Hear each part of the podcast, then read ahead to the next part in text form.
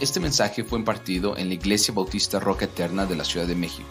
Para más información visita nuestro sitio de internet rocaeternamexico.com o en Facebook Roca Eterna México. Esperamos que este mensaje sea de bendición a tu vida. Bueno, vamos a entrar ya a la parte eh, final de Romanos. Estamos en capítulo 16 y antes de iniciar yo quisiera, yo quisiera decir a todos ustedes Hermano, el miércoles estuvimos aquí y mi esposa, eh, ustedes saben, se, se, enfermó un poquito y ya el miércoles, después de tres miércoles, no estábamos aquí, estuvimos aquí y muchas de sus oraciones fueron muy gratificantes para nosotros de, de parte de ustedes y es cosa que agradezco muchísimo. Pero algo que mientras preparaba esta, esta porción de la escritura, algo que pensaba, hermanos, es, es un privilegio, es un privilegio tenerles como hermanos, es un privilegio tenerles como amigos. Yo estoy seguro que en cualquier momento difícil de la vida nuestro corazón se dobla, ¿verdad? Se dobla para cada uno de ustedes y, y, nos damos mutuamente. Y ha pasado, hermanos, ha pasado en que llegan tristezas muy fuertes a nuestra vida y tenemos que intervenir animándoles con palabras, con aliento, con, con el gozo de saber que podemos confiar en ti, que eres leal a Dios, que eres leal a su iglesia y que eres leal a los hermanos y esto lo comento, hermanos, porque básicamente lo que vamos a ver hoy son puros nombres. Y, te aseguro que esto no es para aburrimiento. Esto es, quiero que deseo en el Señor y que el Espíritu Santo obre en tu corazón la importancia de ser un creyente como el que Pablo menciona en esta carta. Ser una persona como en sus oraciones es algo muy especial, hermanos te convierte en persona leal a Dios, te convierte en una persona leal a, los hijos de Dios y leal a su iglesia. Mi deseo es que Dios pueda hablar bien de nosotros, que Dios pueda hablar bien de ti, que un hermano pueda hablar bien de ti en lugar de estar hablando mal de ti. Me explico, hermanos? La iglesia necesita ser una iglesia sana, una iglesia limpia, una iglesia en donde eh, nuestras relaciones glorifican a Dios. ¿Te das cuenta de esto? No está por nada esta parte en la escritura, no está por nada. Está porque necesitamos entender que si Cristo no cambia, si Cristo no está en tu vida, no, no va a haber cambios en tu vida. Solo Él puede hacerte una persona diferente puede hacerte una persona de corazón, una persona sincera. Solo Él puede hacer una familia de verdad, un matrimonio real, alguien que va a darle la gloria a Dios, como lo veíamos esta mañana en el, en el, asunto de la creación. Así que mi oración para ustedes, hermanos, y yo cuando los volteo a ver, puedo ver a mucha gente hermanos, que ha sido una gran bendición a mi vida. Estoy seguro que ha sido una gran bendición a mi vida. Cuando me llamas en forma particular, cuando me alientas en forma particular, cuando me visitas en forma particular, eso es un ánimo a mi vida. Y yo, hermanos, espero que al final de nuestros tiempos podamos nombrarnos, no para exaltarnos, nombrarnos y decir Dios cambió nuestras vidas. Dios me hizo una persona diferente y, eso es lo que quiero ser. Así que vamos a entrar de lleno rápidamente, hermanos, a, nuestro texto. Vamos a continuar con el estudio el, el del último capítulo, Romanos capítulo 16, con el tema la relación en amor con las personas en el ministerio. Siempre va a haber una relación de amor.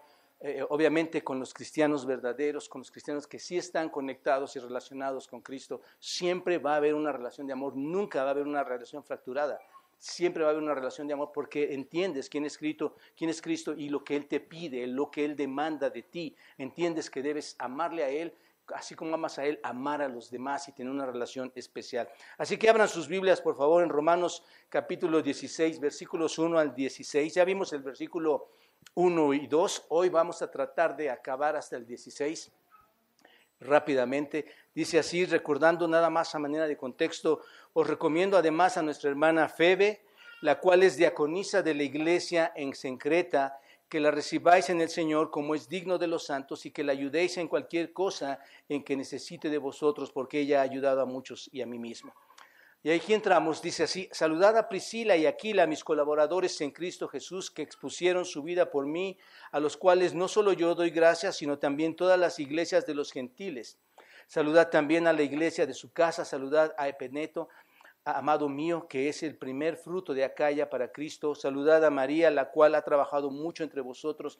Saludad a Andrónico y a Junias, mis parientes y mis compañeros de prisiones, los cuales son muy estimados entre los apóstoles y también fueron antes de mí en Cristo.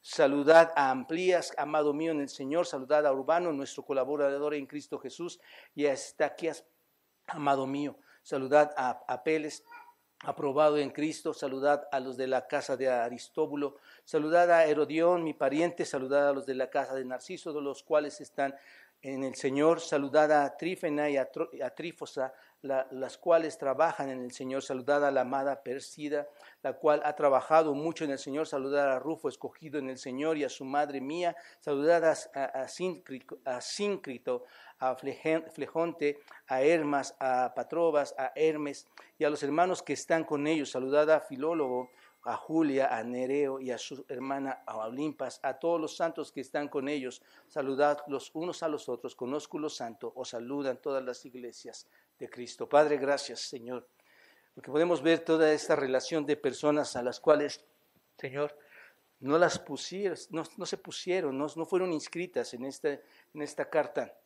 por casualidad, sino que fueron personas redimidas, transformadas, en las cuales Pablo derrama su amor y muestra, Señor, en ellos esa unidad, ese amor que podía compartir con todos estos colaboradores en su ministerio. Y Señor, eh, solo esto se logra por la sangre de Cristo, porque tú los pudiste cambiar, porque ellos creyeron en ti, porque dieron sus vidas al servicio de la iglesia a pesar de la fuerte persecución, de las fuertes adversidades ellos estaban fieles a ti, según lo vemos. Y Padre, glorifícate en esta mañana con esta palabra preciosa y enséñanos, Señor, lo que podemos aprender de aquí. En Cristo te lo pido. Amén.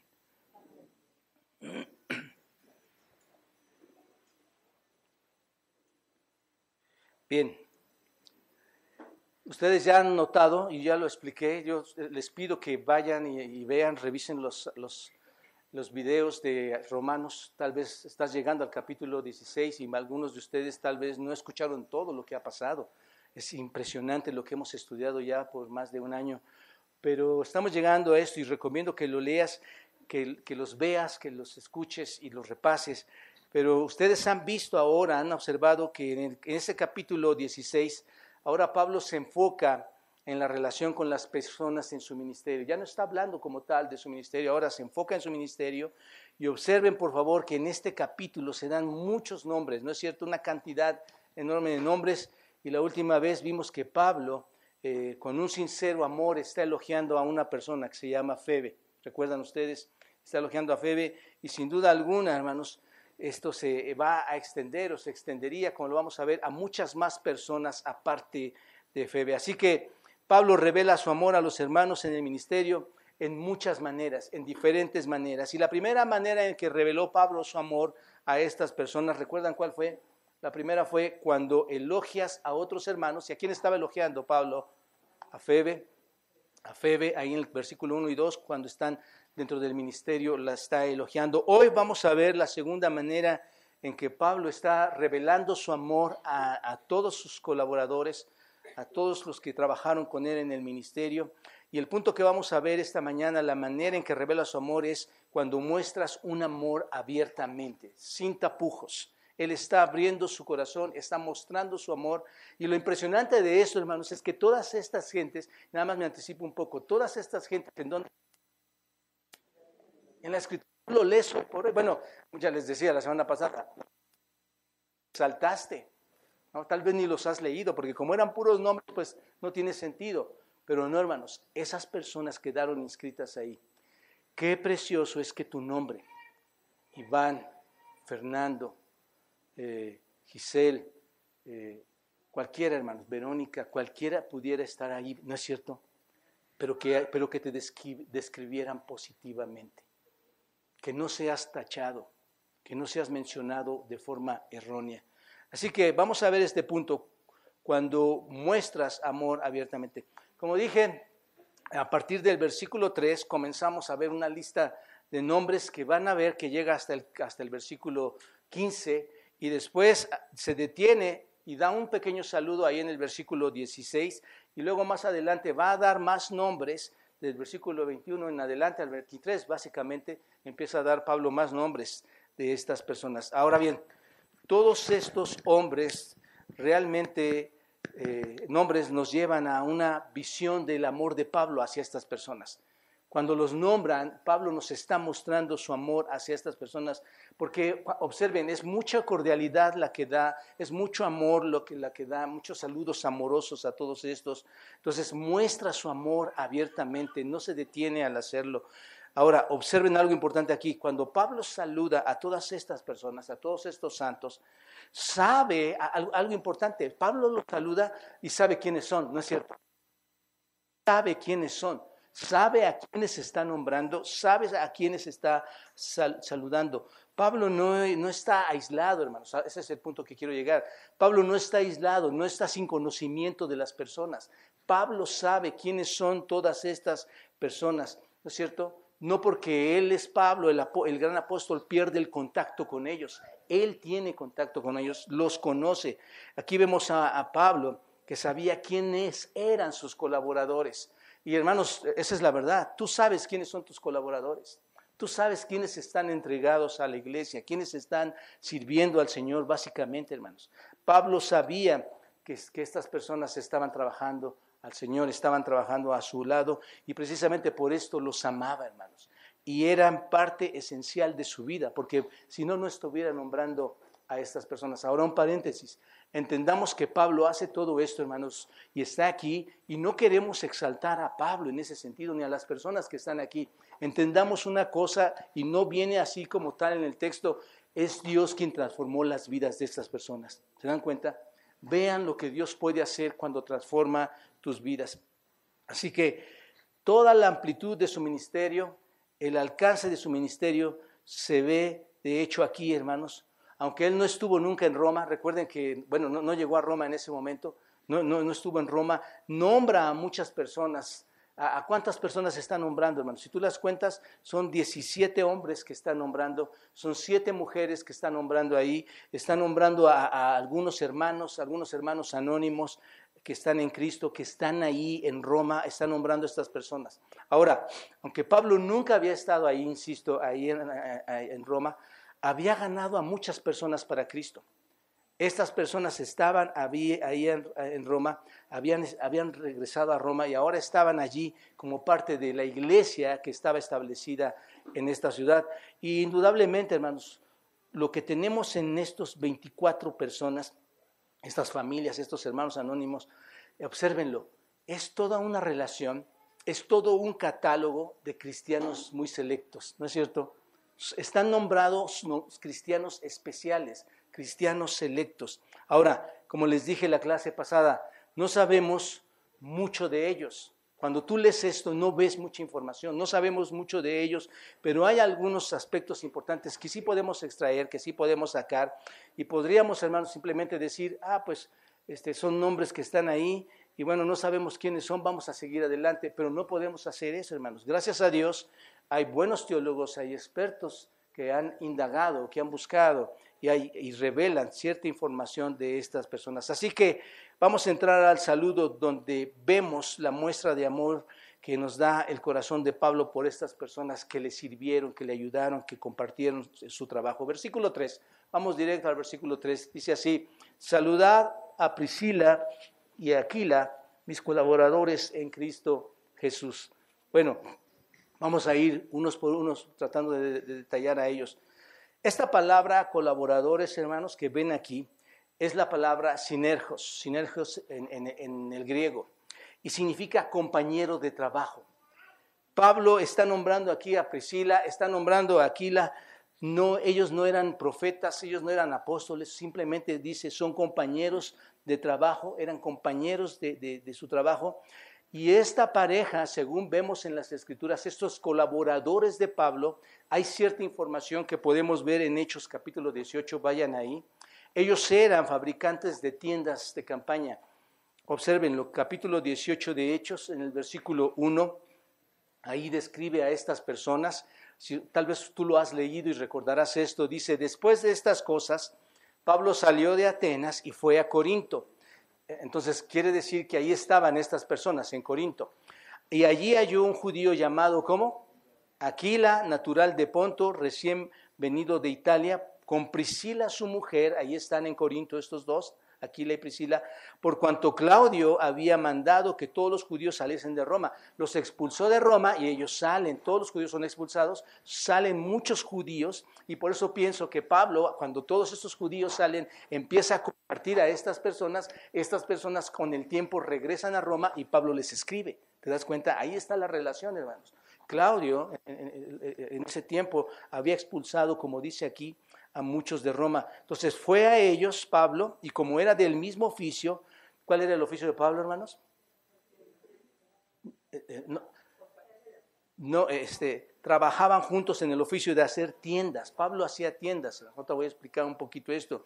Y ya discutían ahí en, en, los días de reposo y persuadían a los judíos y a griegos. Observen, hermanos, que no era raro que Pablo llegara, se sentara con estos fabricantes de tiendas y entablara con ellos una amistad especial, ¿no es cierto? Con este hombre llamado Aquila y al entablar una amistad con Aquila, obviamente conoce a Priscila, su esposa, y realmente Priscila es un nombre diminutivo, este, como diríamos Lalito, por ejemplo, en lugar de Lalo es Prisca, su nombre real es Prisca, Priscila es un diminutivo de, de ellos y Lucas la nombra así, pero eran fabricantes de tiendas, igual que Pablo, quien, usaba esta, esta fabricación de tiendas para apoyar su ministerio. Pablo llegó a sostenerse con el ministerio de la fabricación de tiendas y aparentemente vemos aquí a Aquila y a Priscila, según Hechos 18, también en su labor de fabricar tiendas también apoyaban su ministerio. ¿Y cuál era el propósito de trabajar en esas tiendas si estaban sirviendo al Señor? Era para que proclamaran el Evangelio, hermanos. Esto es muy interesante. Ellos trabajaban para sostenerse mientras proclamaban el, Evangelio. E, esto era lo que tenían en común. Y como dije, Pablo se encontró ahí con ellos en la sinagoga, ahí en Corintio, y comenzaron esta amistad tan especial, tan asombrosa, debido a su amor por el Evangelio, su deseo de verlo proclamados ambos. Y ahora esta pareja este, también se ve conocida eh, sabemos también, tenemos más información de ella ahí en Hechos capítulo 18. Ustedes recuerdan, ellas se conocen por instruir a un predicador especial, a un predicador poderoso, a Apolos, versículo 24 del capítulo 18. Ahí lo tienen también, dice el 24. Llegó entonces a Éfeso un judío llamado Apolos, natural de Alejandría, varón elocuente, poderoso en las escrituras. Observen, Apolos era elocuente y poderoso en qué, hermanos? En las escrituras. Eh, él sabía, conocía las escrituras. Este había sido instruido en el camino del Señor y siendo de espíritu fervoroso, hablaba y enseñaba diligentemente lo que concierne al Señor, aunque solamente conocía el bautismo de Juan. ¿Qué era lo que no conocía, hermanos? Que Cristo ya estaba, había venido, que ya la promesa del Mesías se había dado y Apolos no conocía esta parte, se había quedado en el bautismo de Juan y comenzó a hablar con denuedo en la sinagoga, pero cuando lo oyeron Priscila y Aquila, le tomaron aparte y le expusieron más exactamente el camino de Dios. Qué interesante es esto, ¿no, hermanos? Empiezas a ver a Priscila y Aquila trabajando para el tomaron a, Apolos para tomar una relación especial. ¿Cuál era el propósito de Apolos y de Priscila para con de, de, Priscila y Aquila para con Apolos?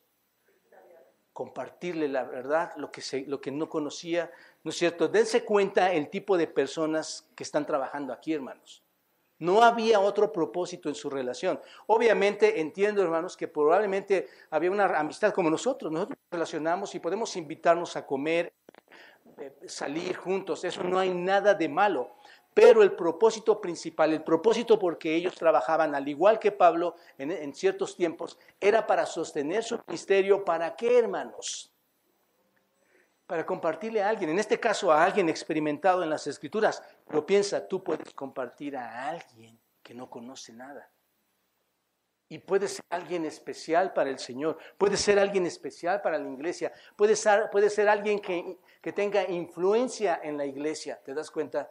Aquí, aquí es importante ver, y ese es el propósito al que queremos llegar, qué clase de personas estaban aquí. Así que Él, empieza ahí en, en Acaya, los hermanos le animaron a, a, este Apolos y fue y predicó fuertemente. Bueno, observen la clase de hermanos en la que Pablo desborda su amor. No era cualquier persona, hermanos. No, está, no, no se enamora de las personas del mundo. No se enamora de las personas con pensamientos diferentes a las doctrinas, a la teología bíblica, hermanos. Se enamora de personas de este calibre. Y esto se debe, hermanos, porque tenían algo en común. ¿Cuál era? No solo era el trabajo. ¿Qué, era, qué había en común entre Aquila y Priscila y Pablo? Su amor por quién, hermanos? Su amor por Cristo. Su amor por Cristo. ¿Qué relación tan especial puede haber cuando tú amas a Cristo y yo lo amo? ¿Hasta dónde vamos a llegar, hermanos? Hasta el final. No es que ya no puedo, es hasta el final. ¿Te das cuenta? Era un amor común. Así que Priscila y Aquila Piénsenlo, hermanos, fueron e instruyeron, dice el texto que era elocuente y poderoso en las escrituras de Apolos. ¿Qué tenían que haber tenido Aquila y Priscila para irse a parar a Apolos, hermanos? Sumo conocimiento de, de la historia y de la escritura, ¿no es cierto, hermanos? Tenían que haber conocido la escritura. Ahí la importancia, mis amados hermanos y amigos, de conocer la escritura. Ahí la importancia de que tú estudies la escritura y la puedas compartir fielmente a otros porque él era elocuente, él sabía lo que estaba hablando, hablaba poderosamente, pero ellos, hermanos, debieron haber tenido una habilidad del conocimiento de la palabra de Dios para instruir a alguien con tanto poder y elocuente como fue Apolos. ¿Te das cuenta? Muy importante, las personas que se destacan, se destacan por el conocimiento de la palabra de Dios, hermanos. Hablaba con un hermano hace poco y decía, hermano, tú y yo, ¿qué podemos hablar? Podemos hablar de muchas cosas, sí, pero nuestro interés va a crecer cuando seamos elocuentes, cuando tú y yo hablemos el mismo idioma, la misma escritura, el mismo pensamiento. ¿Te das cuenta de eso? Eso va a hacer que tengamos una lealtad uno al otro. Entonces es muy importante. También estos hombres son conocidos por tener una iglesia. Vean esto, primero a los Corintios capítulo 16, versículo 19.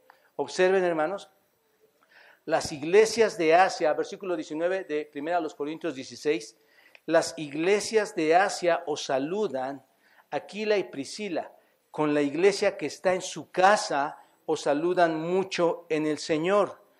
Así que era una, era una pareja que estaba involucrada en el ministerio, ¿no es cierto? Trabajaban fuertemente, pero usaban, hermanos, este, su negocio de, de fabricación de tiendas como una forma de apoyar el Evangelio y tenían esto, eh, una iglesia ahí. Ahora, hermanos, este, se apoyaban, eh, trabajaban, eh, tenían esta, esta, esta iglesia, se involucraban en el ministerio y usaban sus recursos para poder sostenerse.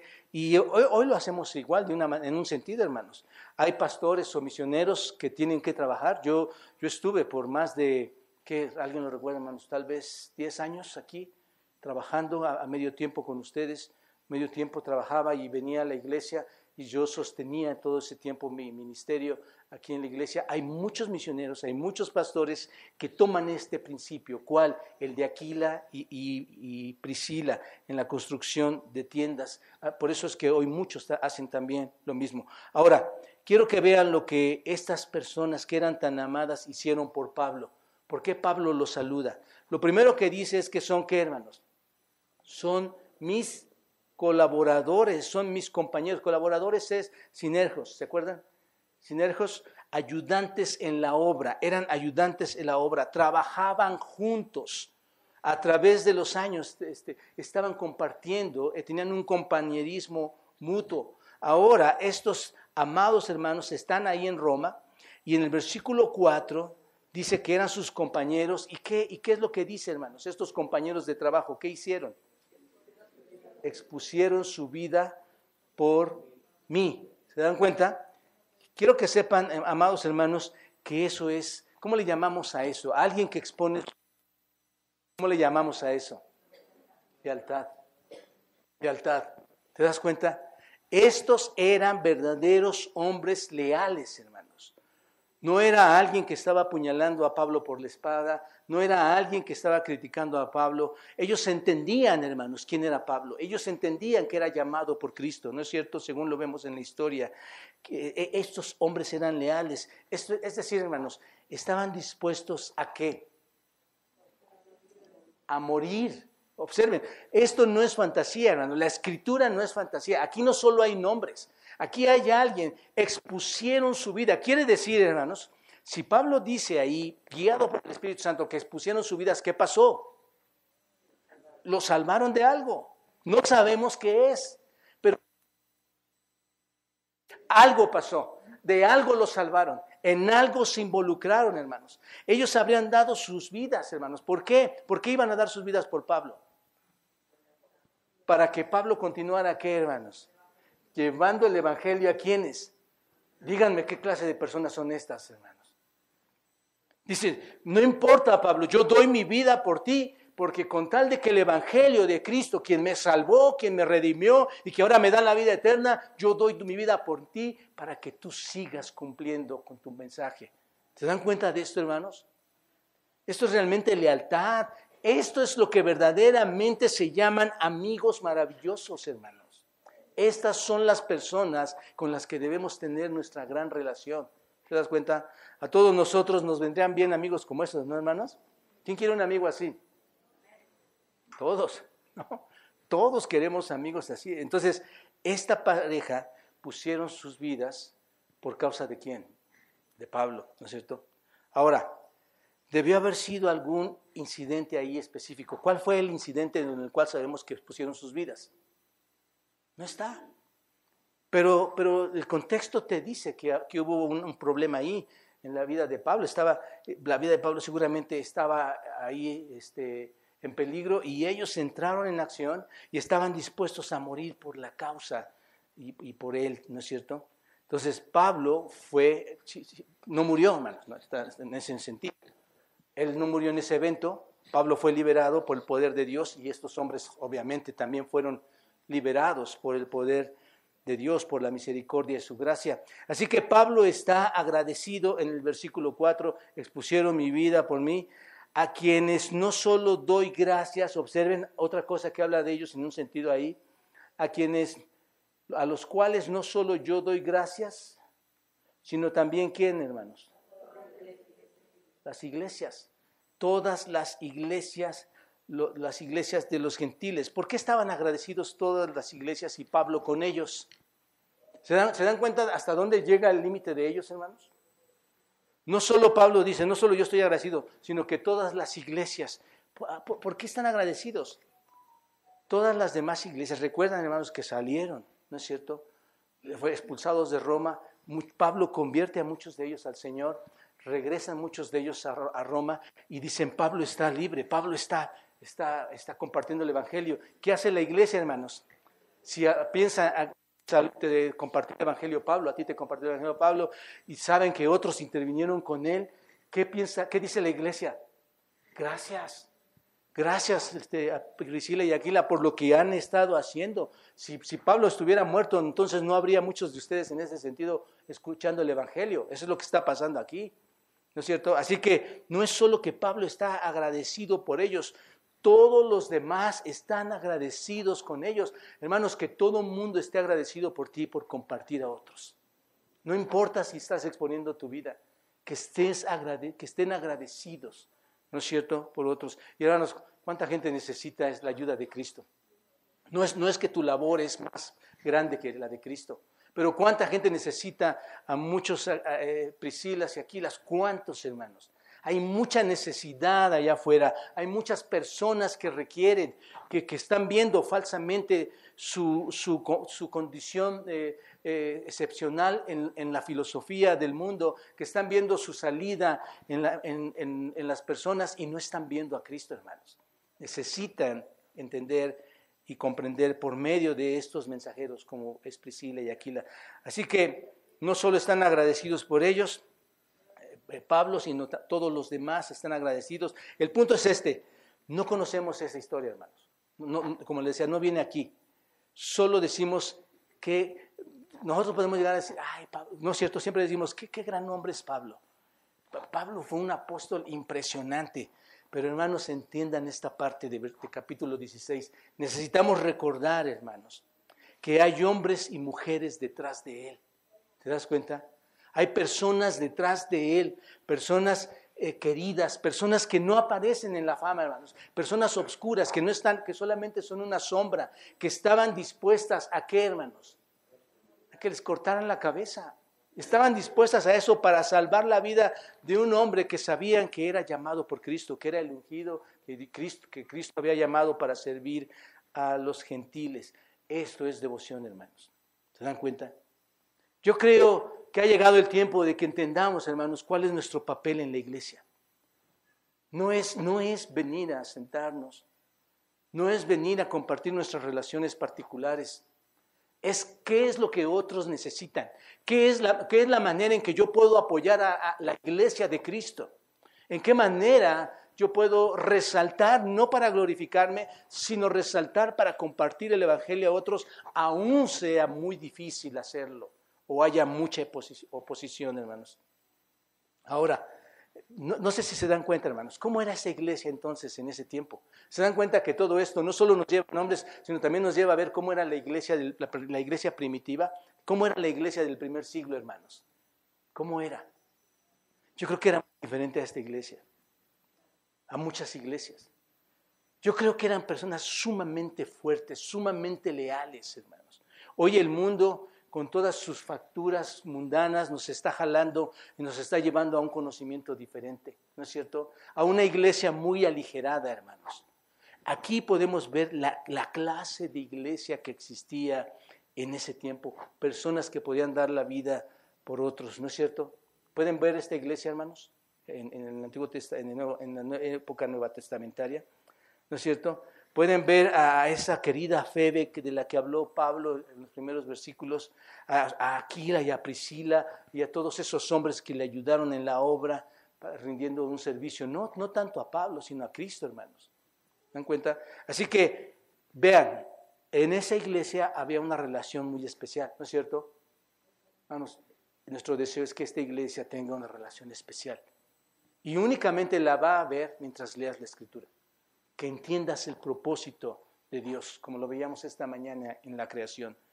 Ahora, observen cómo el versículo 5 también muestra que aquí y Priscila no se detienen ahí, hay una amplitud de su ministerio. Observen versículo 5 lo que habla de esta pareja. Saluden también, saludad también a la iglesia de su casa. Ahora, aquí están en Roma y su casa está abierta para quienes, hermanos? Para hospedar a quienes, a la iglesia, ¿no es cierto? Ellos estaban hospedando a, la iglesia. Esta es una pareja bien especial, hermanos. Por un lado, dan su vida a Pablo, ¿no es cierto? Se, se entregan totalmente a él. Y por otro lado, ¿qué hacen, hermanos? Abren las puertas de su casa y dicen, venga toda la iglesia. O vengan los que estén ahí en esta iglesia.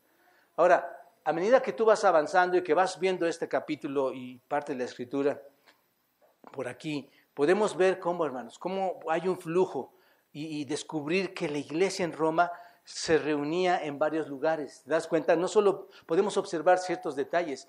La iglesia en ese tiempo no era una iglesia como nosotros, que tenemos un edificio, no tenían un edificio ellos. La iglesia donde se reunía, en casas. ¿Te das cuenta? Se reunían en casas y una de esa parte de la iglesia, una parte del cuerpo de Cristo, estaba en la casa de Aquila y Priscila, ahí en Roma. ¿Te das cuenta? Entonces la iglesia en Roma no, no, siempre se reunía en un lugar específico, en un, en un edificio.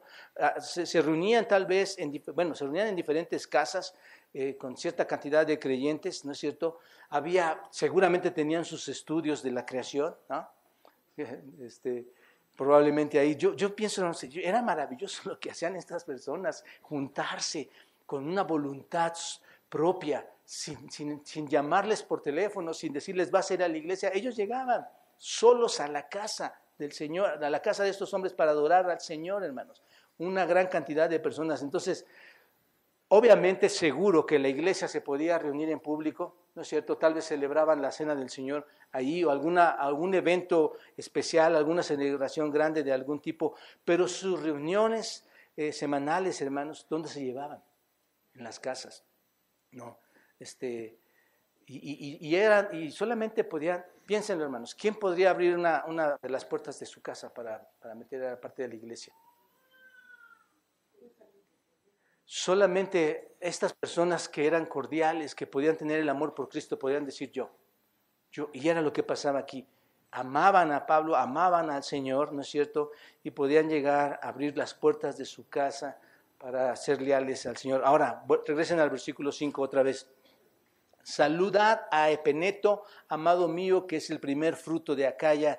Acaya, hermanos, estaba en Asia Menor, ¿no es cierto? De la, es procedente de la provincia romana en Asia. Hoy, hoy esa parte de acá ya se conoce como Turquía. Esa está haciendo referencia ahí. Ahora, ¿quién es, quién es este Epeneto? ¿Quién es Epeneto, hermanos? Dice que él, ¿qué podemos sacar de aquí? Es amado suyo y él es qué?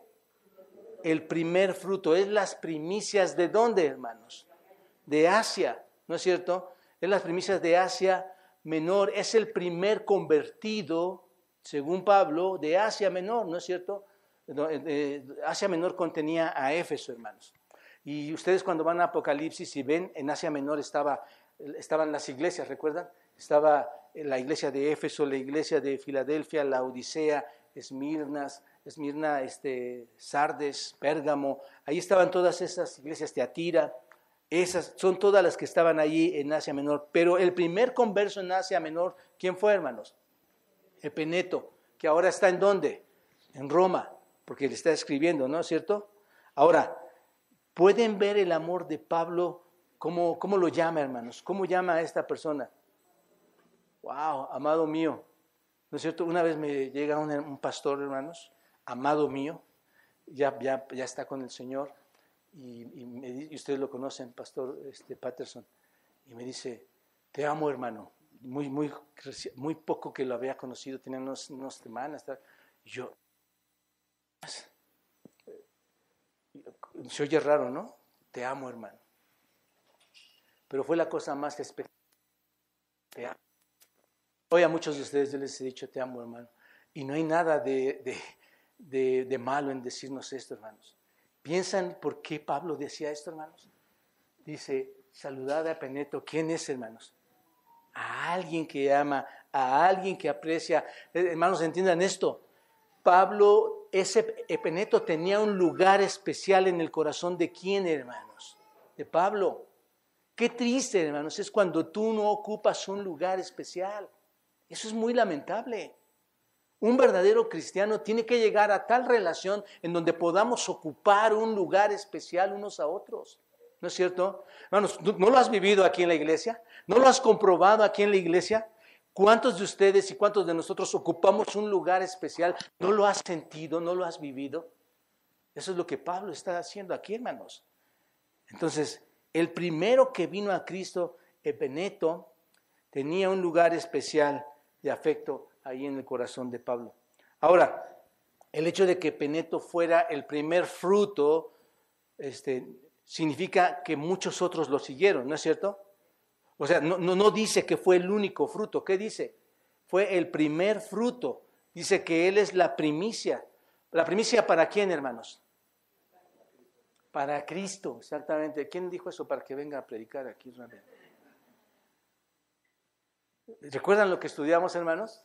No era para Pablo. Pablo dice, esta es la primicia, pero recuerdan, hermanos, que Cristo es a quien se le ofrecen las primicias. ¿Recuerdan lo que estudiamos en Romanos capítulo 15, versículo 16? Lo vimos ahí cuando Pablo dice, para ser ministro de Jesucristo a los gentiles, ministrando el Evangelio de Dios, para que los gentiles sean ofrenda agradable y santificada por el Espíritu Santo. Los, los gentiles, ¿qué eran, hermanos? Cuando él les compartía, ¿qué hacía Pablo, hermanos? ¿A quién lo llevaba?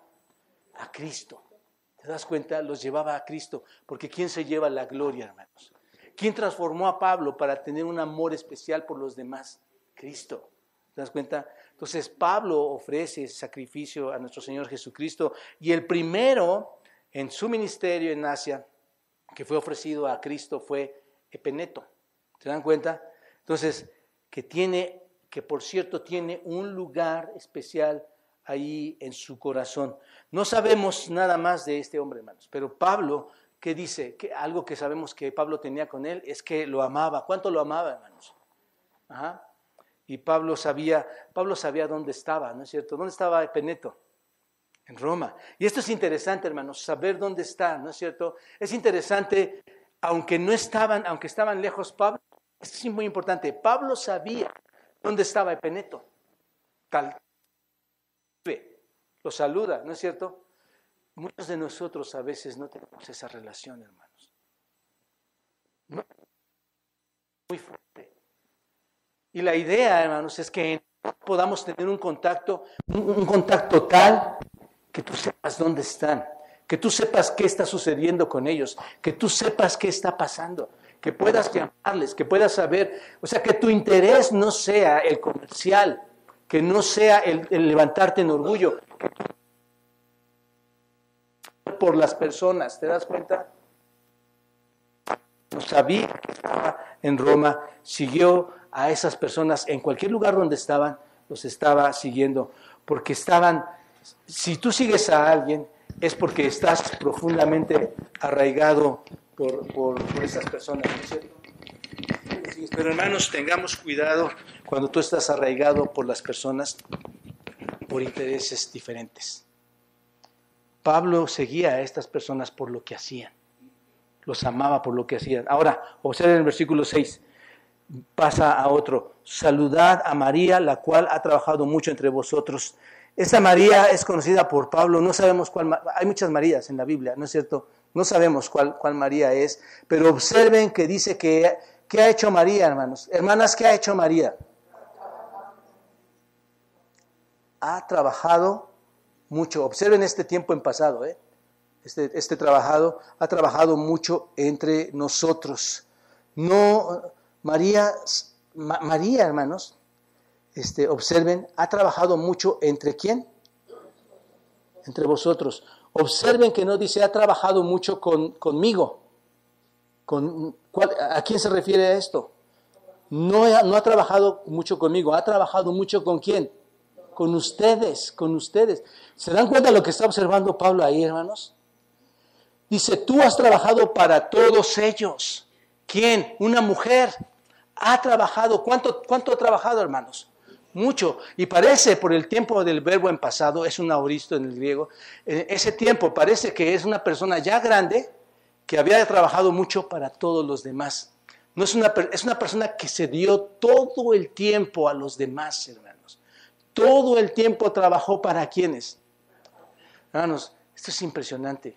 Qué precioso una iglesia donde una mujer trabaje para quienes, hermanos para todos nosotros, ¿no es cierto? Sin importarle si, crece o no crece. Esta palabra trabajo, este, copiado en el, en el griego, es una palabra fuerte, hermanos, porque significa esfuerzo, significa trabajo, eh, significa trabajar hasta el cansancio, significa sudor, significa agotamiento.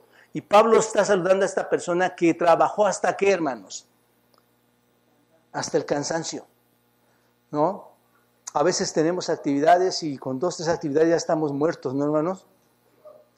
La verdad es que debemos trabajar hasta el cansancio, hasta el sudor, hasta el agotamiento. Y Pablo dice, saluden a la que tanto ha trabajado. ¿Con quién? Con ustedes, ¿no es cierto? Seguramente todo esto Pablo lo supo por Aquila y Priscila, que, que le dijeron, porque recuerden que no, no estaba en Roma, y seguramente Pablo y Aquila le dijeron, oye, esta mujer ha hecho todo esto, ha trabajado con ella. Entonces, este, Pablo conocía a esta mujer tal vez a través de Priscila y Aquila. E, el hecho de que esté en tiempo pasado, hermanos, insisto, indica que pudo ser una mujer grande, ¿no es cierto?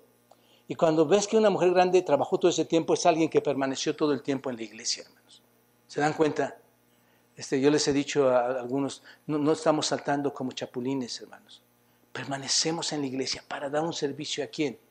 a Cristo, a Dios, ¿no es cierto? Entonces, aquí está desarrollándose estas personas en, creyentes en Roma. Luego observen versículo 7, nos encontramos otra pareja, hermanos. Saludar a Andrónico y a Junias, mis parientes y mis compañeros de prisiones, los cuales son muy estimados entre los apóstoles y que también fueron antes de mí en Cristo. Andrónico es un nombre en, masculino y Junias lo, se podía ocupar como un masculino y femenino, cualquiera de los dos podía tener ese nombre, pero no sabemos aquí si se trata de dos hombres o se trata de un hombre y una mujer precisamente por el tipo de nombre que tienen, hermanos. Pero sí está especificando algunas razones por las que los quiere saludar. ¿Se dan cuenta cuáles son las razones? ¿Cuál es la razón por las que los saluda? Primero, ¿qué? Son mis parientes.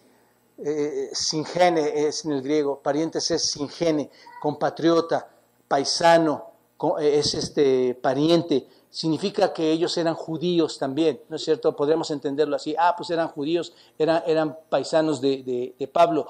Pero yo creo, hermanos, que esto va más allá de ser parientes como paisanos, como, como compatriotas. Ellos, ellos, eh, hay otros judíos que ustedes van a ver o que estamos estudiando que también son mencionados en la lista. Pero si fueran así, si, todos fueran sus parientes, a todos les podría haber dicho parientes, ¿no es cierto? Pero nada más a estos les dice, y a otros dos les dice parientes. Así que es mi convicción que eran realmente parientes, parientes reales. De, sangre, ¿no es cierto? Como Herodiano en el versículo 11 lo vamos a ver, y como Jasón y, y Sosipater, en el versículo 21. Ahora, eso debe haber sido algo especial, hermanos. Son mis parientes son parientes de Pablo, porque Pablo de dónde venía, hermanos? De una familia qué? Pablo qué era? Judío, ¿no es cierto? Pablo era judío. ¿Se dan cuenta? Pablo era de la tribu de Benjamín. Pablo era hebreo de hebreos. ¿Sabes lo que significó Pablo que sus parientes fueran, hubieran alcanzado a Cristo y hubieran abrazado a Cristo como Pablo lo hizo? ¿Sabes qué significó para él? ¿Sabes qué significa para mí que una, una familiar católico o, testigo de Jehová se convierte al Señor, ¿sabes qué significa para mí? Lo máximo, lo máximo, porque esa persona ha salido de las tinieblas a la luz. ¿Te das cuenta? Y Pablo dice, saluden a mis parientes. Eran judíos. Judíos que, muchos, de, muchos a la fecha no han experimentado la venida de Cristo, hermanos. ¿Se dan cuenta? Entonces, para Pablo significó mucho esto. Después los elogia y los saluda con, con amor porque son qué? Compañeros de prisión. ¿Se dan cuenta que sí hay información aquí, hermanos? Son compañeros de prisión. ¿Qué está diciendo aquí, hermanos? ¿En cuántas cárceles estuvo Pablo? Pablo en 1 Corintios 11 dice, ¿en cárceles? Muchas, ¿no es cierto? ¿En cuántas cárceles estuvo Pablo, hermanos? Si dice que son compañeros de prisión, la lógica que nos indica, hermanos, que estos hombres estaban qué? Presos también con él. ¿No es cierto? No es como hoy que algunos sí están en la iglesia y otros no, pero dicen ser creyentes. ¿No es cierto? En ese tiempo ellos fueron compañeros de prisión. En algún momento, no sabemos en cuál prisión, no sabemos dónde. Pablo pasó mucho tiempo en prisión, gran parte pasó tiempo en prisión, hermanos. Este, no sabemos dónde estaba, pero en uno u otro de esos encarcelamientos estuvieron ahí con él, ¿no es cierto? Y ellos también habían pagado el precio de la cárcel. ¿Y por qué estaban en la cárcel, hermanos? ¿Cuántos se robaron en la tienda de, Soriana? ¿Por qué estaban en la cárcel, hermano? Por el Evangelio. Por eso, ¿se dan cuenta, hermanos? Vamos aprendiendo incluso la iglesia primitiva, cómo se comportaba. La iglesia, ellos estaban encerrados, ¿por qué? Por su fe, por su fe, por su creencia, por lo que creían. Eso era por lo que estaban encarcelados, hermanos. Hoy le tenemos tanto miedo a compartir, ¿no es cierto?, a lo que nos pudiera pasar, hermanos, pero ellos estaban ahí pagando el precio de su fe por amor a nuestro Señor Jesucristo. Y estos parientes habían compartido la cárcel con Pablo y seguramente, hermanos, pues ¿qué haces en la cárcel con Pablo? ¿Qué puedes hacer con la cárcel con Pablo? Jugar dominó. ¿Qué hacían? ¿Qué hacía Pablo y Silas? Oraban. ¿Te imaginas sentarte en la cárcel con Pablo? ¿De qué podías hablar, hermanos?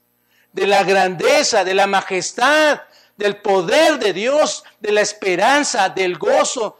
Regocijaos en el Señor. Otra vez digo regocijaos. Imagínate qué clase de personas estaban al lado de Pablo.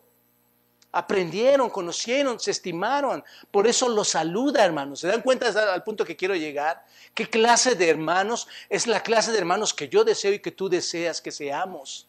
¿No es cierto? que donde sea, por la dificultad que sea, podamos amarnos y, y exaltar a Dios por lo que hace con nosotros. Entonces, seguro que había un vínculo muy profundo ahí entre, entre Andrónico y Junias, sus parientes, ahí el apóstol. Entonces, ¿quiénes son tus parientes, hermano? Qué, qué, precioso sería que aquel pariente que dices nunca va a convertirse, pudieras estar en la mesa platicando de lo que es la doctrina de la sustitución y cómo el amor de Dios transformó tu vida. ¿No es cierto? Ese es el deseo de todos, hermanos. Bueno, luego extiende su ojo y dice, ¿son qué? Además que, además de ser parientes, compañeros, los cuales son qué? Son un poquito amados. Son muy amados entre quienes, hermanos. ¡Wow! Esto es impresionante, ¿no es cierto? Eran muy amados entre los apóstoles. Este, Piensen, hermanos, eh, están ahí. Eh, eh, ¿Por qué los amaban los apóstoles a estas personas, hermanos? Por su vida espiritual. Por su vida espiritual. ¿Te das cuenta? Hermano, tú vas a ser muy rechazado con otras personas cuando no vean una vida espiritual en ti. Vas nadie va a creer en ti. Te van a rechazar. No, no hay peso, no hay concordancia con lo que dice ser. ¿Te das cuenta? Los mismos apóstoles amaban a estas personas. ¿Qué, harían estas personas, hermanos? ¿Qué, ¿Qué, habrían hecho? No lo sabemos. Pero seguro que eran cosas que eran agradables a los ojos de Dios. Así que, este, seguramente estas personas ahí se convirtieron al Señor, ¿no es cierto? Este, porque dice, y otra cosa que les dice, y es que y también fueron antes de mí. ¿Qué quiere decir con esto, hermanos? Primero se convirtieron antes que el perseguidor Pablo. Entonces, por eso pienso, hermanos, que si fueron antes, caminaron con los apóstoles, enseñaron, eh, eh, comprendieron la doctrina apostólica, seguramente se convirtieron en la iglesia de Jerusalén, ahí ellos eh, conocieron del Señor y, por eso conocieron a, los apóstoles y por eso fueron tan estimados por ellos, por su carácter espiritual. Tú quieres ser estimado por alguien verdaderamente que no sea por tu dinero, que no sea por lo simpático que eres o, por lo bonito, ese es mi problema, ya saben, hermanos. pero que seas estimado, es broma, siempre es muy que seas estimado por tu carácter espiritual. Que alguien pueda sentarse y diga, este es un creyente, tiene un carácter espiritual muy especial, con él puedo hablar, él me va a orientar, ¿no es cierto? Así que fueron muy estimados por ellos. Observen que podemos ver el círculo de relaciones de Pablo, ¿no es cierto, hermanos? ¿Se dan cuenta con, con quién se codeaba Pablo, hermanos? Con lo más vil de lo vil, pero lo más rescatado en Cristo, hermanos. Y aquellos que daban su vida, que la vida de Febe, la vida de Priscila, la vida de Peneto, y particularmente estas vidas Andrónico y Junias, que eran su familia, hermanos. ¿Se dan cuenta? Luego, versículo 8, tal vez no voy a acabar, hermanos. Observen que hay más santos aquí en Roma. A los que quiere saludar, saluda a Amplías, amado mío en el Señor. De nuevo, ¿cuál es la palabra que usa Pablo, hermanos? Amado. ¿Le daba pena a Pablo decir así, hermanos? No. Observen, Pablo es muy amoroso, ¿no es cierto? No tiene miedo de decir eso. Cuando te digan, amado mío, si viene de alguien que es creyente, hermanos, es lo máximo que te puede pasar. ¿No es cierto? Saben, hay algunas personas que les es difícil decir te amo, ¿no es cierto? Incluso en la propia familia, hermanos. Es, difícil, les, cuesta trabajo llamar a un amigo amado mío. Es, difícil, pero Pablo no era así. Pablo le decía amado. No tuvo ningún problema en saludar a Amplias de, de esa manera, hermanos. Le llamaba amado. Ahora, no sabemos quién era Amplias, pero Amplias se dice por estos expertos teólogos que era e, ese nombre de Amplias era un nombre para se le daba a los esclavos. Los esclavos este, solo llevaban un nombre. El nombre eh, no, no, llevaban nombres de, de libres o de nobles en ese tiempo, este era un nombre para esclavos. Y esto lo digo, hermanos, porque es un nombre de esclavo, es un nombre muy común en la casa del César, lo que, los que eran esclavos ahí. Entonces, este es un nombre muy común para las, cuando eran sepultados en las, en las eh, este, inscripciones sepulcrales de estas personas, se les ponía así. Así que estas personas bien pudieron haber sido este, personas de la iglesia que compartieron, ancianos, como diría Pablo, ancianos que compartieron a sus amos la palabra del Señor, este tipo de personas. Versículo 9 dice, aquí, hermanos, observen, tenemos otras dos personas interesantes, que, y digo interesantes, pero no sabemos nada de ellos. ¿no? Dice, saludad a Urbano, nuestro colaborador en Cristo Jesús, y a Estaquis, amado mío. Urbano es un nombre romano, hermanos este, ese sí es muy común, se lo podía poner a cualquier hombre ahí romano, y sugiere que era romano, era un nativo, un nativo romano, probablemente un gentil romano, ¿no es cierto? Y lo llama como, hermanos, a este urbano, colaborador, ¿no es cierto? Este, esto es, él me ayudó mucho, él colaboró mucho, ¿en dónde, hermanos? En la iglesia, en la iglesia en Roma. No sé eh, cómo ni dónde, pero Pablo sabía que éste le había ayudado mucho ahí en la iglesia y luego menciona a Estaquis, que dice, ese nombre griego también, significa cabeza de, cabeza de grano, cabeza de maíz, es lo que significa este, hombre, este nombre, Estaquis. Es un nombre muy extraño, ¿verdad? Cabeza de maíz. Yo no sé cómo le pusieron así, hermanos. Pero bueno, y observen, eh, que de nuevo no tiene ningún reparo en, dar su sentimiento. ¿Y qué dice, hermanos? Otra vez, Estaquis era alguien que amaba. No sé dónde lo conoció, no sé qué hizo, pero él amaba a esta persona. Y luego, fíjense, versículo 10, saludad a Apeles, aprobado en Cristo, saludad a los de la casa de Aristóbulo. Dice, dice que saluden a Apeles, ¿qué es? Le da un calificativo. ¿Cuál es, hermanos? Hasta él es aprobado, doquimos, es en griego, doquimos, en Cristo, aprobado en Cristo. ¿Qué significa doquimos, hermanos? Es alguien que ha sido comprobado. Como si abrieras algo, este sí es verdad, este es verdadero, este es genuino, este es fiel, este es confiable. ¿Te das cuenta a quién le estaba hablando? A alguien fiel, a alguien confiable. A veces en la iglesia puedes llegar a decir, no, no le digas porque no es, no es tan confiable. No, no lo hagas porque no, no es tan fiel. Qué triste, hermanos. Incluso en las familias pasa eso. No lo haces con, con todos tus hijos, con todos tus tíos, con todos tu esposa, tu esposo, porque no eres comprobable, no eres comprobado, no eres aprobado.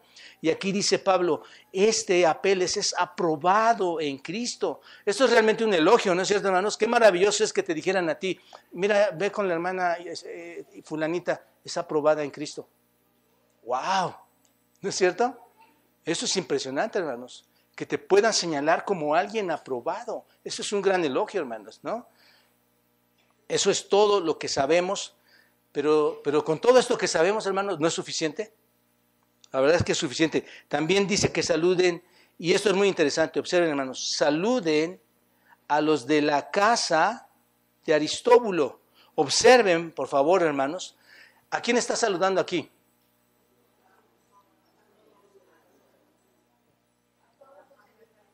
No está saludando a Aristóbulo. Ese es un detalle especial, hermano. No está saludando a Aristóbulo, porque asumimos que Aristóbulo no era cristiano. Está saludando, no es creyente, no pertenece a la iglesia, eh, pero los de su casa sí. Es como si te dijera, saluden a los de la casa del, del papá de Jaime. ¿No es cierto? Porque en la casa del papá de Jaime, ¿quiénes están? Los creyentes. Hay, creyentes, pueden ser hijos, puede ser esposa, pueden ser en ese tiempo esclavos, pero está diciendo, saluden, eso es interesante, hermanos. Te das cuenta que sí podemos ver, no todos son creyentes. No todos son creyentes, hermanos. Este, si Aristóbulo fuera cristiano, ¿qué hubiera hecho Pablo, hermanos? Salúdenme a Aristóbulo y a la casa, ¿no? A todos los que están ahí. Entonces, eh, aquí tenemos el hecho de que el Evangelio, hermanos, está dividido. El Evangelio divide familias, hermanos. ¿No es cierto? Puede haber sido cualquiera de esas personas dentro de su casa que eran su familia, pero aquí aprendemos también algo de la iglesia, ¿no es cierto? La iglesia en el primer siglo era divisiva. No todos eran creyentes en el primer siglo en las casas de los creyentes.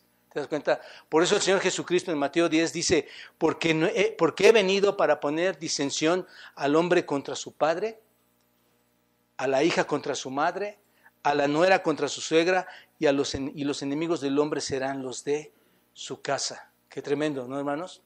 Sí hay, sí hay, pasa eso, pasa eso en las familias, hay creyentes, pero otros no lo son. Versículo 11, saludad a Herodión, mi pariente, saludad a los de la casa de Narciso, los cuales están en el Señor. Nuevamente, está saludando a otro pariente, ya expliqué esto, hermanos, ¿no? Está saludando a otro pariente, quien está relacionado ahí con Pablo. Luego dice, saluden a los de la casa de Narciso que están en el Señor. Otra vez, ¿qué pueden ver ahí, hermanos? Saluden a los de la casa de Narciso. Tampoco, ¿no es cierto? Tampoco es creyente, pero había creyentes en dónde? En la casa de Narciso. Luego, versículo 12, voy rápido, hermano, ya para terminar. Versículo 12, saludad a Tréfina y a, Trífosa. Eh, deberíamos poner estos nombres algunos. ¿ah? No son tan complicados, pero son muy especiales. Los cuales trabajan, observen los verbos, hermanos. trífena y trífosa, las cuales trabajan, que es un verbo continuo presente, ¿no es cierto? En el Señor, saludad a la amada Pérsida, la cual ha que trabajado, Auristo en el pasado, ¿no es cierto? Trabajó constantemente en el pasado. ¿Cuánto, cuánto trabajó? Mucho otra vez. En el Señor, observen, son tres nombres de mujeres que trabajan para quién, hermanos. ¿Cuántas mujeres trabajan en el Señor aquí en la iglesia, hermanos? ¿Cuántos trabajan? Habría que reflexionar en esto, hermanas. ¿Se dan cuenta? Por todos los calificativos y las expresiones de Pablo y cuántos hombres trabajamos para el Señor. Habría que ver si realmente lo estamos haciendo. ¿Te das cuenta? Entonces, observen, aquí están y recuerden esta palabra otra vez, trabajan, trabajado, es copiado, trabajó con esfuerzo. ¿Hasta dónde, hermanos? Hasta el cansancio, hasta el agotamiento. No sabemos nada acerca de ellas, excepto que trabajaban, ¿cuánto, hermanos? ¿Para quién? Para el Señor. Ahora, puede ser, puede ser que esta Pérsida fuera una mujer mayor también, otra vez, que trabajó mucho, ¿no es cierto? Y ahí esto me deja ver, hermanos, que esas mujeres que trabajaron mucho en el pasado siempre estuvieron en esa casa, siempre estuvieron en esa iglesia, ¿no es cierto? ¿Cuántos problemas tenían?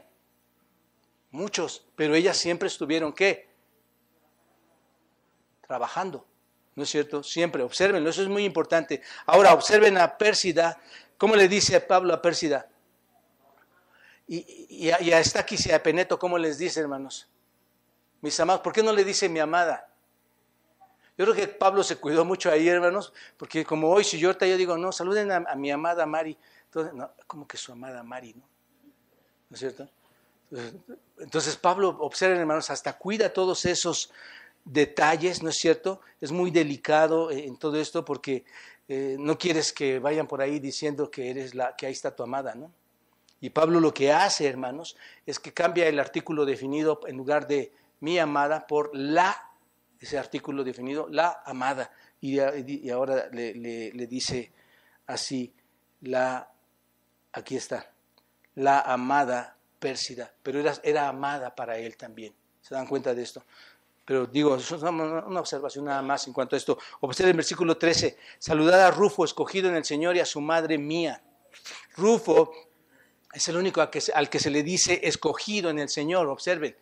Pero ustedes saben, hermanos, este, que todos somos escogidos, todos los cristianos somos escogidos para el Señor. Seguramente Él lo decía en el sentido de que era alguien especial, alguien elegido para un servicio especial para el Señor, y seguramente por eso lo dice. Y luego dice, saluden también a su madre y a la mía. ¿Era, era Rufo su hermano de Pablo? ¿Era su mamá de, de Pablo esta mujer? No, no hermano, no, no, está, eh, no, no, no, no es literalmente su madre. Pablo lo que está diciendo es, que la madre de Rufo fue para él seguramente como en muchas ocasiones como su madre, ¿no es cierto? Seguramente tuvo un trato tan especial que fue esta mujer se convirtió en una madre de manera muy amorosa, muy personal para Pablo.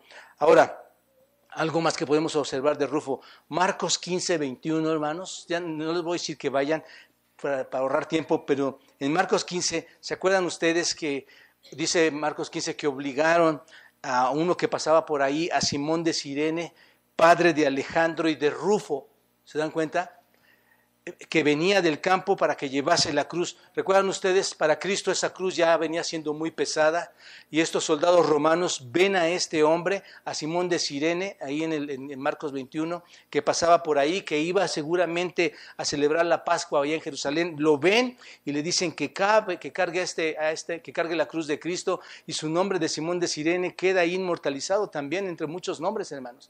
Pero este hombre, cuando tú lees en Marcos capítulo 15, versículo 21, dice que es padre de Alejandro y de Rufo. Entonces ahora sabemos quién era Rufo. ¿Quién era Rufo, hermanos?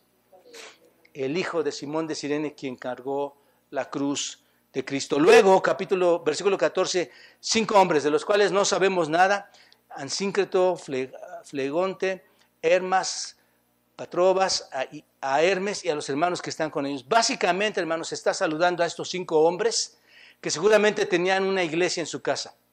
Seguramente está hablando con líderes de la iglesia. Dice, saluden a esos hombres que tienen una asamblea ahí en una iglesia en Roma y probablemente está señalando a todos esos líderes, a esos ancianos que trabajaban ahí pastoreando a un grupo de cristianos, ¿no es cierto? Porque recuerden, había muchas casas que estaban abriendo sus puertas como iglesia. Y luego versículo 15, saludada a Filólogo, a Julia, a Nareo y a su hermana, a Olimpas y a todos los que están con ellos. Todos estos eran pequeñas hermandades, hermanos. Y dice, saluden a todos los hombres, a todas las mujeres, salúdenlos a todos. Y luego versículo 16 dice, saludaos los unos con ósculo santo. Saludémonos, salúdense unos a otros con ósculo santo. O saludan todas las iglesias en Cristo. Salúdenlos con qué, hermanos? ¿Qué es un ósculo? Ósculo santo. Es un beso. En el Antiguo Testamento se acostumbraba, hermanos, a dar un beso en la frente, un beso en la mejilla, un abrazo, y ese era el ósculo santo. Y en, el Nuevo Testamento, en la, época nuevo testamentaria, también realizaban esta práctica de darse el, beso y el, ósculo santo. Qué precioso, ¿no, hermanos? ¿No ha sentido el afecto? Yo soy muy así, hermanos. Este, y mi hermano es más fuerte. Ya soy malo de mi espalda, hermano. Este, me abraza, nos abrazamos. Hermanos, es que el Señor es tan precioso que te hace derramar un amor especial por los hermanos. Y dice, salúdense con ósculo santo. Esto es con una fraternidad espiritual, todos en la iglesia. Hermanos, qué triste es entrar a la iglesia y que no pueda saludarte en ósculo santo, sino que haya conflictos, haya diferencias que, que hacen menospreciar a Cristo, te hacen ser una persona diferente como cristiano no te, no te llevan a un nombramiento como el que vemos aquí. Concluyo, hermanos. ¿Cómo nos encantaría que esta iglesia bautista Roca Eterna se nos pudiera describir así? ¿No es cierto, hermanos? Qué precioso sería que te pudieran describir así, hermana, hermano. Qué, precioso. La iglesia primitiva, hermanos, era una iglesia verdadera. Los nombres que ves ahí eran, eran reales. Las personas eran de carne y hueso. Caminaban, respiraban eran personas reales. Se comportaban de esa manera, hermanos. El punto es, esta iglesia es real. Tú eres de carne y hueso. Tú puedes comportarte de la misma manera. Hermano, pide perdón a Dios. Pide perdón a Dios. Más adelante va a hablar de divisores. Estoy a punto de entrar ahí. Vamos, es la cosa más triste que puede pasar. Que alguien que dice que no divide, divida. Porque un divisor, hermanos, es alguien que aparta, no es alguien que se aparta. ¿Se dan cuenta? Y va a hablar de eso, vamos a entrar a ese detalle. Pero hermanos, que Dios te ponga en sus santas páginas de tu vida, te ponga como un hombre fiel, como un hombre que puede entregar la vida, que puedes dar la cabeza por otro un hombre que trabaja, una mujer que se esfuerza hasta el cansancio, una persona que abre las puertas de su casa no para entrar en chisme, sino para halagar a Dios con su iglesia. ¿Te das cuenta? Ese es mi deseo para ti, que tu matrimonio, que tu familia sea una persona nombrada de manera que, por, por tu comportamiento espiritual de una manera especial por Dios. ¿Te das cuenta?